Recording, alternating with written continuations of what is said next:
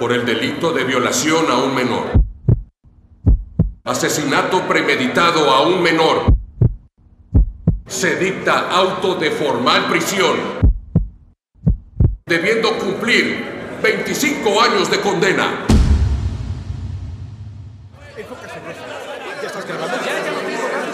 Adrián, Adrián, mira la cámara. ¿Disfrutaste lo que hiciste? El respetado juez de la Suprema Corte, Ivo de Martín, ha concluido el juicio. Mamá, por favor, te lo suplico. No dejes que me lleve. Descansa en paz el pequeño Luca.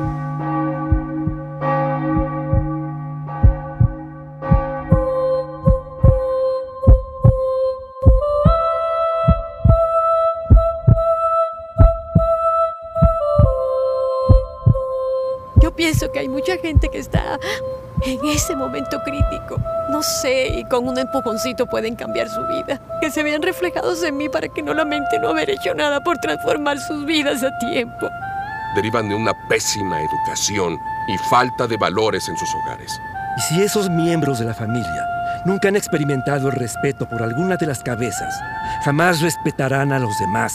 Yo vi las noticias en la tele y la madre de ese chico le echaba la culpa en lugar de preguntarse qué hizo mal. Se entiende perfectamente la situación, Pepe. Ese niño no fue deseado.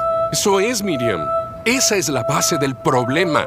La vida que le dieron al niño asesino originó grandes resentimientos.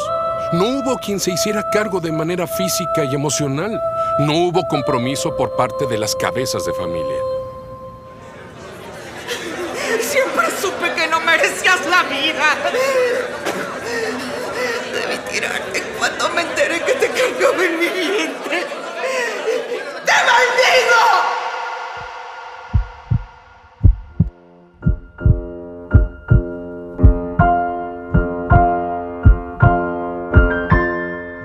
Todo comienza desde el vientre materno.